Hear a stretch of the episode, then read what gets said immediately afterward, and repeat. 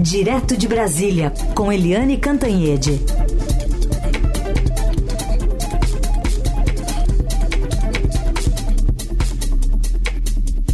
Oi, Eliane, bom dia. Bom dia, Raíssen Carolina, ouvintes. Bom dia, Eliane. Tá frio aí em Brasília também? Tá muito frio em Brasília. o inverno vida. chegou. Pois é, eu estava vendo aqui que em Urupema, na Santa Catarina, na Serra né, Catarinense, fez menos 6,5 graus Celsius nessa madrugada. Nossa, com gelo? Geada, com... menos 5 em Bom Jardim da Serra. É uma região que sempre a gente fica de olho, eles São Joaquim, né? São José dos Ausentes, mas menos 6,5 é bastante coisa, né? E é bastante coisa. Ainda. Parece a Europa e os Estados Unidos no inferno, né? Nossa Senhora. Bom, nesse clima todo em Brasília, presidente Lula está pegando a malinha, vai passar uns dias na Europa. Depois de conversar com a cúpula do Senado, vai ter hoje agenda, né? Antes dessa viagem à noite, Queria te ouvir sobre a permanência da ministra do Turismo nesse momento todo, até a partir de uma fala que a gente ouviu no, no, durante o fim de semana do governador do Pará, Helder Barbalho, sinalizando apoio para o deputado. perdão. Apoio para o deputado Celso Sabino ficar no lugar da ministra Daniela Carneiro. Eu queria aqui cumprimentar a cada um, agradecendo a presença. Deputado Celso Sabino, e aqui, presidente, lhe dizer que se o Pará tiver mais um ministro, nós não vamos achar ruim, porque fortalece o nosso Estado. Bastante coisa para o presidente fazer aqui e remotamente, não, Eliane? Pois é, o presidente embarca hoje à noite. É uma agenda que eu chamei na coluna de, de domingo de agenda mamão com açúcar, né? Porque ele vai, nessa vez, vai numa boa, né? É, o risco de errar, como ele errou é, nas declarações lá em Pequim, como errou recebendo aqui o, o Maduro, aquela festa toda da Venezuela e tudo, é, dessa vez o presidente Lula tem menos chance de errar e boas chances de ter ótimas fotos, né? A primeira delas com o Papa, o Papa Francisco, é, ele também, o presidente Lula também vai ser recebido pelo presidente da Itália. Uh, vai também participar, vai ser a, o, o, principal nome, né, porque vai fazer o encerramento de uma reunião sobre economia e ambiente em Paris, né, com outros presidentes estrangeiros, mas ele foi teve a distinção de encerrar o encontro. E também o Lula foi convidado para subir ao palco e até discursar num show do Coldplay. Então, essa é uma viagem bem, assim, tá tudo pronto para ser um sucesso com ótimas fotos, a não ser que o presidente saia falando um monte de besteira, né? Mas antes de viajar hoje à noite, o presidente Lula vai conversar com o presidente oficial do Senado, Rodrigo Pacheco, e também com o presidente real do Senado, que é o senador Davi Alcolumbre. Né, a pauta do governo está muito cheia uh, no, no Senado essa semana, a gente vai falar daqui a pouquinho, e ele, o Lula está nessa aproximação com o Congresso, tanto que nas conversas com o Arthur Lira, presidente da Câmara, por exemplo, o Lula vem abrindo pontes até com os partidos é, essencialmente bolsonaristas, né? Os partidos, o trio partidário que apoiou o Bolsonaro, que são o próprio PP do Arthur Lira, o Republicanos do governador de São Paulo, Tarcísio Gomes de Freitas, e até o PL, que é o próprio partido do Bolsonaro. E aí você me pergunta, e a ministra do Turismo? Bem, todo mundo sabe em Brasília que a, a Daniela Carneiro, enquanto ministra, é uma ex-ministra, né? Porque o Celso Sabino, que também é do União Brasil, só que é do Pará, ele já é comemorado, já é cumprimentado como ministro do Turismo. Então, o, que está faltando acertar é a saída honrosa para a Daniela Carneiro e para o marido dela, o Vaguinho. uh, o Wagner Carneiro, prefeito de Belfor Roxo, no Rio de Janeiro. Ou seja, ou seja, o Lula ainda tem muito trabalho interno antes de botar o pé no Aerolula. Muito bem. E Eliane, é, você falou aí de passagem, então vamos lá, vamos entrar para essa semana lá, especialmente no Senado, porque tem arcabouço fiscal e a sabatina do Cristiano Zanin. Pois é, por isso, inclusive, né, o, o Lula é, conversa, ele já conversou na sexta-feira com o Lira e conversa hoje com os dois presidentes do Senado, uh, porque, enfim, o Lula está nesse processo de fortalecer a articulação política, fortalecer a base de apoio no Congresso com todo o risco que isso representa. Mas é, o Senado tá, a posição do Senado é mais tranquila para o Lula do que a posição da Câmara. Então a previsão é de que o Senado apoie o arcabouço fiscal e com algumas alterações, mas nada comprometedor, nada que vá doer. Né? O problema uh, do Senado mexer no arcabouço é que tem que voltar para a Câmara e ter uma nova votação na Câmara. Isso é que o governo tenta evitar. Né? Para o governo, o ideal seria que o Senado simplesmente é, é, sancionasse, né, de uma certa forma, sancionasse o arcabouço para pronto, tá tudo resolvido, não ter que voltar para a Câmara. Mas a votação vai ser tranquila, há um apoio é, majoritário, né, do arcabouço fiscal, a consciência de que não é uma questão só de governo, mas de país. E no caso do Cristiano Zanin, né, que é, foi o advogado do Lula, um advogado bem, muito bem sucedido, tanto que o Lula saiu da prisão e recuperou os direitos políticos, recuperou tudo e virou presidente, né? Então isso tem um papel importantíssimo do Zanin. A escolha do Zanin para o Supremo foi muito criticada, teve uma avalanche de críticas pela ligação dele uh, com o Lula, né? Assim, é uma, vamos dizer, é uma agressão àquela, àquela ideia da impessoalidade do serviço público. Mas todos os presidentes acabaram escolhendo pessoas que são próximas a ele, né? Ninguém vai, nenhum presidente vai escolher algum inimigo para botar dentro uh, do Supremo. Todos eles puseram, né? O próprio Bolsonaro botou o ex-ministro da Justiça dele, que era o Anderson Torres, por exemplo. Então, uh, apesar da avalanche de críticas, a expectativa é de que o Zanin tenha aprovação bastante folgada, tanto na CCJ, a Comissão de Constituição e Justiça, quanto imediatamente depois no próprio plenário.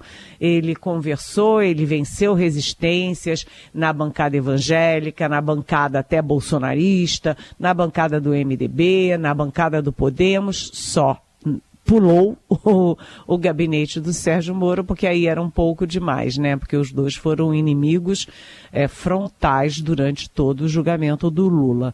Então, a previsão, a previsão é de duas vitórias é, com alguma tranquilidade do Lula no Senado essa semana. Agora, votação, a gente tem que ter um pouquinho de cuidado, porque sempre pode ter surpresa, né? Diliane Cantanhede segue conosco. Você, inclusive, faz perguntas aqui para ela com o nosso WhatsApp, 994-811777, e também pela hashtag Pergunte para Eliane nas redes sociais. Eliane, essa semana a gente tem um início de um julgamento do TSE que envolve o ex-presidente Bolsonaro, que no fim de semana já sinalizou que prevê derrota no plenário do Tribunal Superior Eleitoral. Diz que os indicativos não são bons, mas ele está tranquilo em relação ao desfecho da votação e cobrou calma de seus aliados. Vamos ouvir. Vamos enfrentar esse 22 agora. Já sabemos que os indicativos aí não são bons, tá? mas eu estou tranquilo. Aí tem uma pergunta aqui da ouvinte Jéssica que quer saber, estrategicamente para Bolsonaro seria mesmo uma derrota a decisão do TSE pela inelegibilidade? Porque ele também poderia se tornar um mártir e se aproximar do discurso do hoje presidente Lula. O que você acha, Eliane? Oi, Jéssica. É, essa é a grande pergunta em Brasília, né? Uh, quando se discutia muito se o Bolsonaro ia ser preso, não ia ser preso, uh, todo mundo dizia isso. Se o Bolsonaro for ser preso, ele vira um mito, né? Ele já é Messias e aí vai virar o Messias mito.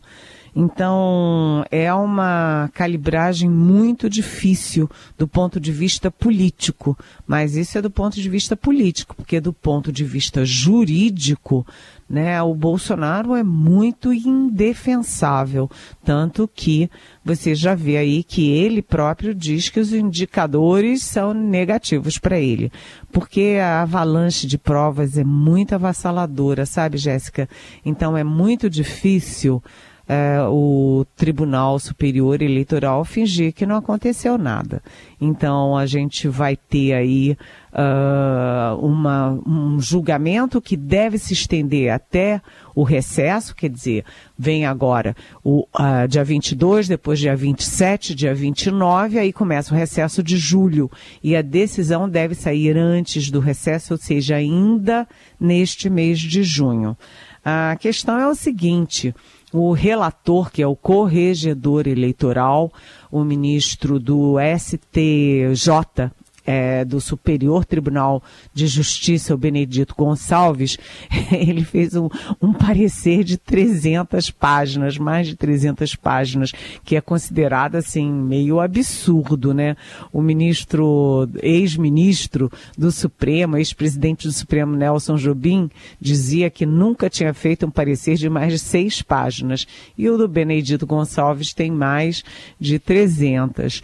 Por quê? Porque esse julgamento é sobre uma questão específica que é o Bolsonaro convocando dezenas de, de embaixadores estrangeiros sediados em Brasília para chegar lá e falar mal da urna eletrônica, mal do sistema eleitoral, mal do TSE, mal de ministros do TSE e do Supremo, tudo isso gravado, passado ao vivo, né?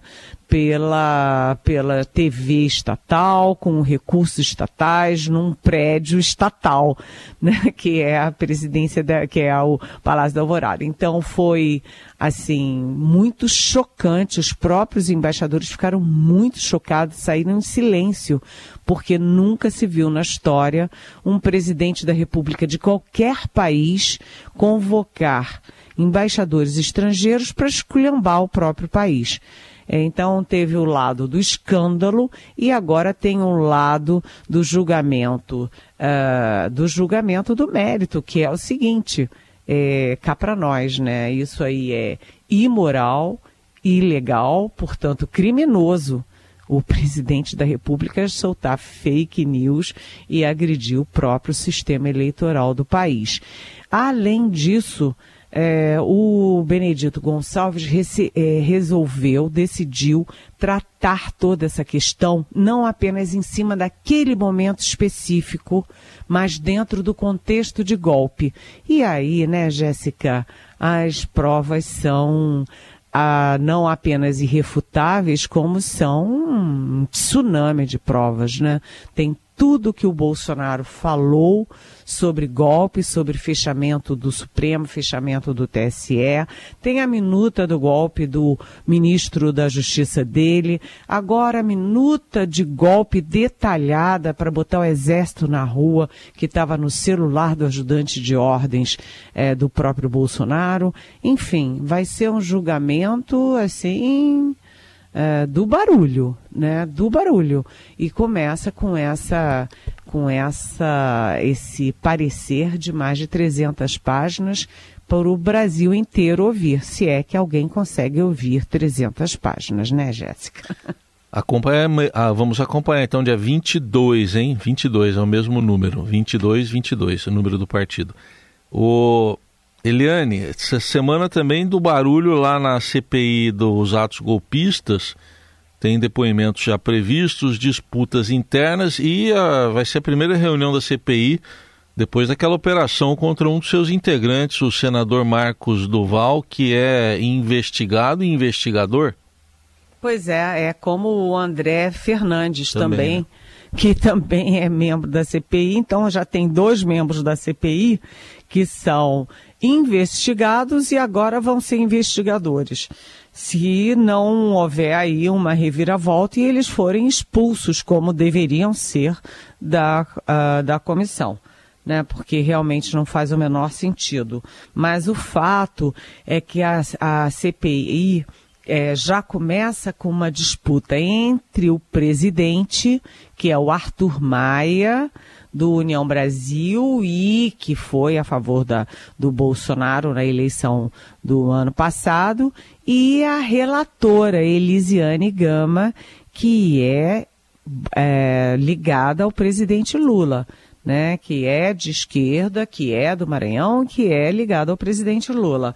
E aí isso interveio, por exemplo, na convocação na cronologia da convocação. A expectativa geral é que os dois primeiros convocados para depor fossem exatamente o ministro e ex-ministro da Justiça Anderson Torres, é, que eu acabei aqui de dizer, né, que tinha em casa uma minuta de golpe, e o ajudante de ordens do Bolsonaro, o tenente-coronel da ativa Mauro Cid, que é da ativa, vejam, vejam vocês, e que tinha no celular uma minuta de golpe, fechando o TSE, fechando o Supremo e convocando o Exército para as ruas para uh, anular a eleição do Lula e botar o Bolsonaro eternizado na presidência. A expectativa era de que os dois abrissem os trabalhos, mas o Arthur Maia uh, vetou e botou no lugar o Silvinei Vasques. O Silvinei Vasques é aquele diretor-geral da Polícia Rodoviária Federal, a PRF, que simplesmente foi para a Bahia e uh, é, articulou uma operação da Polícia Rodoviária Federal para impedir que os eleitores do Lula chegassem às urnas nos locais onde Lula tinha sido mais votado no primeiro turno. Então é um escândalo atrás do outro, né? Uh, ele e Silvinês Vasques é, também atuava com um mapa do Ministério da Justiça sobre esses locais onde o Lula tinha sido recordista de votos. É tudo um grande escândalo.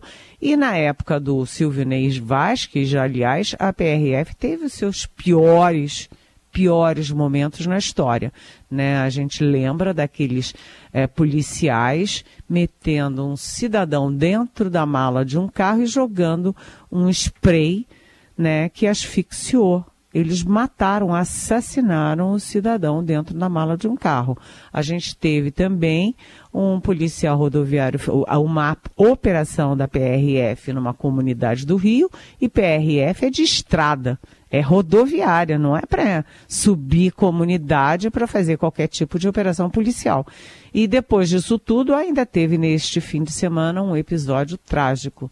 Né, um policial da PRF é, deu não sei quantos tiros, acho que oito tiros num carro e matou uma moça é, que estava, enfim, voltando de uma, de uma festa. Enfim, é, é, é, é essas coisas né, vão estar tá, de alguma forma nessa CPMI golpista, porque é do 8 de janeiro, mas o 8 de janeiro não foi um estalar de dedos de, da noite para o dia. Foi gestada durante os quatro anos da, da, do governo Bolsonaro e foi, ganhou muito impulso em dezembro de 2022, quando eles viram que a eleição estava periclitando, a reeleição do Bolsonaro.